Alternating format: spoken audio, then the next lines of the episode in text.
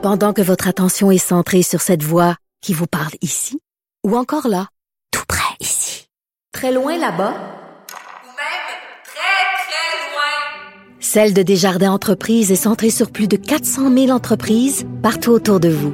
Depuis plus de 120 ans, nos équipes dédiées accompagnent les entrepreneurs d'ici à chaque étape pour qu'ils puissent rester centrés sur ce qui compte, la croissance de leur entreprise.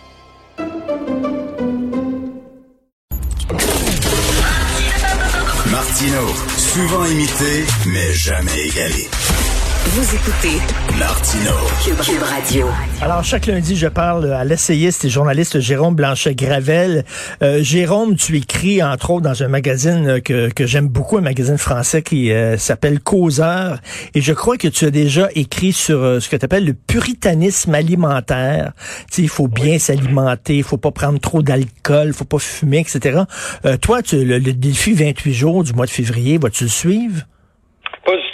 Non, là-dessus, euh, on a eu des petits différends durant cette euh, pandémie qui n'en finit plus, Richard, mais là-dessus, je te suis à 100%. Je t'appuie donc dans ta débauche épouvantable. J'ai lu ton article euh, ce matin. Euh, mon Dieu, mon Dieu, Richard, euh, tu ne feras pas des amis auprès de la, Non, de la hein. campagne. Euh, je pense que tu viens détruire le travail euh, de comment s'appelle l'organisme. euh, Hubert Sassi, édu- Hubert Sassi éduque alcool. Oui, c'est ça. Tu viens de détruire le travail euh, d'éduc-alcool accompli durant les, les 25 dernières années. non, mais je rigole. Ce sera peut-être pas aussi dévastateur. Mais euh, non, moi, je suis pas le défi 28 jours. Euh, je trouve qu'effectivement, ça s'inscrit dans une sorte... euh, bon, alors, remarque que j'ai absolument rien contre le défi. S'il y a des gens qui ont des véritables problèmes d'alcool, etc., Ben oui. euh, c'est tant mieux. Euh, on vit dans une société libérale. Les gens font font à peu près ce qu'ils veulent. Donc c'est bien. Sauf ça, c'est dit, moi non. Moi, je suis plutôt de l'approche euh, carpédienne, hein, comme tu le disais tantôt. Euh, moi aussi, j'ai un peu l'impression euh, chaque jour de vivre la dernière journée de ma vie, bien que je sois en très bonne santé.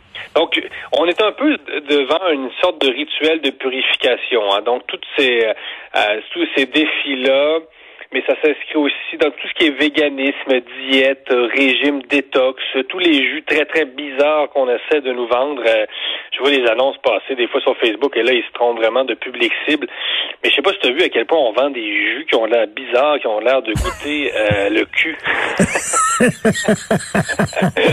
Non, on non, dirait, mais- non, mais il y a quelque chose de catholique. faut que ça soit mauvais pour que ça soit bon pour ta santé. Oui, c'est ça. Mais c'est- les gens ont l'impression de se purifier. Et donc, euh, ça s'inscrit. Mais il y a un fond religieux, tu le dis. Euh, tu sais, ça fait carême, ça fait penser au ramadan chez les musulmans. Euh, ça fait penser aux fameux jeûnes chez les juifs hein, qui vont se remémorer le- leur traversée du désert. Donc, il y a vraiment là-dedans euh, on peut en rire, mais sur, sur le plan sociologique, c'est, c'est, il y a moyen de l'analyser de manière assez sérieuse. Donc, euh, Est-ce que tu fais, tu fais un lien avec la sceptisation des, des cerveaux, la sceptisation des idées, du langage, du corps humain aussi? Tout ça, est- c'est un genre de nouveau puritanisme. Exactement, oui, on est dans une sorte de puritanisme alimentaire, euh, chasteté alimentaire, et, et c'est c'est assez paradoxal parce que jamais les sociétés ont autant euh, célébré la bouffe. hein. On est vraiment, c'est c'est un des, on vit un sommet euh, culinaire actuellement. C'est partout sur Instagram, on voit tout, c'est des photos en gros plan, les sundaes, des goulinants, les bananes euh, trempées dans le chocolat noir. Sais, une espèce de, face à cette espèce d'esprit rabelaisien là, qui est une sorte de pornographie alimentaire qu'on voit sur les réseaux sociaux. Donc partout on photographie notre déjeuner. Donc autant on est dans l'excès, autant on se sent obligé finalement de répondre à cet excès-là par euh, ce genre de, pas nécessairement par le défi 28 jours, mais par, par tout l'esprit que par- que je décris. Et des fois, ben on est carrément dans la, superstition. Et ça traduit des fois aussi, je trouve, un manque d'équilibre. Donc moi personnellement je préfère ne pas faire le 28, le défi 28 jours que de virer une brosse d'une semaine avant et après le défi. Euh, non, non, mais il y a des Ben gens oui. qui fonctionnent comme ça. Là. Donc, pour moi, il y a des gens... Tu sais, je trouve pas que ça traduit toujours... hein, Tu sais, la personne qui te regarde, puis là, tu, tu trouves une canette de Coca-Cola à midi avec euh, avec deux, trois tacos, et là, la personne qui te regarde, là, mon Dieu, tu bois une canette de Coca-Cola, Ben qu'est-ce oui. que c'est que ça? Ben écoutez, là, euh, cette personne-là peut, euh, c'est la personne qui, qui fume un paquet par jour, hein, qui, qui dit ça. Des, des fois, là, c'est non, non, un peu l'équilibre, la modération a bien meilleur goût. Donc, je préfère étaler Ben oui. modérée. Tu sais, les, mettons, le, le, le, le, le- le- je sais pas, les- ils veulent taxer le fast-food, la malbouffe, là, sous prétexte que c'est mauvais, puis tout ça. De temps en temps, aller chez McDo, là, service à l'auto, là, euh, un, un quart de livre puis une frite, là, c'est bon en tabarnouche. Si, si tu manges tout tout le temps là, trois, trois fois par jour, t'as un problème. Mais de temps en temps, aller là avec un coke, quel est le problème? C'est ça, sinon tu crées comme des, des tabous et, et, et des interdits. Donc, euh, les gens qui s'empêchent à tout prix, constamment, je trouve pas que c'est sain. Ils sont plus dans une dynamique d'attraction-répulsion. Donc, tu sais, t'as le goût, tu te retiens, t'as le goût, tu te retiens, puis à un moment donné, bang, là, t'es boulimique. Et là, bon, après ton défi 28 jours, euh, là, tu te sens obligé de boire une 24 euh, le premier, euh, premier, 1er mars. On, on le sait qu'il y a des gens qui fonctionnent comme ça. Donc, euh, ça m'amuse pas, ça, ça m'amuse, euh, ça m'amuse beaucoup là, tout ce, ce genre de. Est-ce que- Ben, un- Est-ce que tu mets ça aussi dans, de- dans, dans, dans, le- le- ce qu'on appelle le virtue signaling? C'est-à-dire, c'est pas Ah, tout, ouais. c'est pas tout d'être vertueux. Il faut que tu montres aux gens que tu es vertueux. Tu sais, fait que les gens là, qui font leur jogging puis veulent donc qu'on les voit en train de faire leur jogging pour montrer à quel point ils sont en forme ou ils font du vélo l'hiver. Il y a un côté, ah, regardez-moi, je fais du vélo l'hiver. Dieu que je suis en forme, je brave le froid. Puis. Des fois, t'as le goût de dire, come on. C'est vrai que c'est clair que c'est pas une mauvaise hypothèse. On était un petit peu effectivement dans la vertu euh, ostentatoire là, pour Oui. ceux qui euh, qui les vont étaler effectivement partout, qui font euh, ce fameux défi. Mais moi, je me suis toujours méfié des gens qui avaient l'air trop parfaits. euh, trop polis et tout ça, évidemment, euh, on est courtois, là. Mais, euh, mais je trouve que, au fond, moi, je trouve, trouve que ça traduisait, euh, tu sais, ça, ça traduisait moins d'équilibre que, qu'une pensée équilibrée. Donc, tu sais, que t'as- euh, tu développes des péchés gourmands, des péchés éthyliques. Là, tu sais, ça me fait penser, moi, c'est ça, là, aux interdits religieux. On est dans le néo-brahmisme. Dans le, euh, après ça, il y a le véganisme. Là, ça, ça, on dirait vraiment qu'on est dans une... euh, ben, on est dans un mode de pensée hindou, quasiment, le véganisme, euh, comme les brahmanes hindous, donc l'interdiction de manger des, des êtres vivants. euh, et donc, euh, à la- à- encore que tu peux toujours aussi mourir euh, mourir étouffé par ta carotte. Là. Donc, Mais, mais, mais, euh, mais tu sais, des, des, des curés, là, des prêtres là, qui disaient, là, moi, je, je, je prône la chasteté, puis bon, je me masturberai même pas, puis j'aurai aucune relation sexuelle. Ils deviennent obsédés par le cul, mais totalement obsédés par le cul. Puis quand ils tombent là-dedans, c'est des orgies, puis tout ça, alors que euh, l'équilibre est bien mieux. Tout à fait. C'est pour ça que je dis qu'on est un peu dans la, dans la logique d'attraction-répulsion. Et il y a un lien aussi, là. Quand je dis chasteté alimentaire, sais, la chair, c'est le désir. En espagnol, la carne, c'est à la fois la chair et la viande. La viande et la chair. Donc, tu sais, quand tu décides que euh, tu veux pas trop manger, etc. C'était un peu dans, dans cette retenue-là, dans cette espèce de chasteté, puritanisme.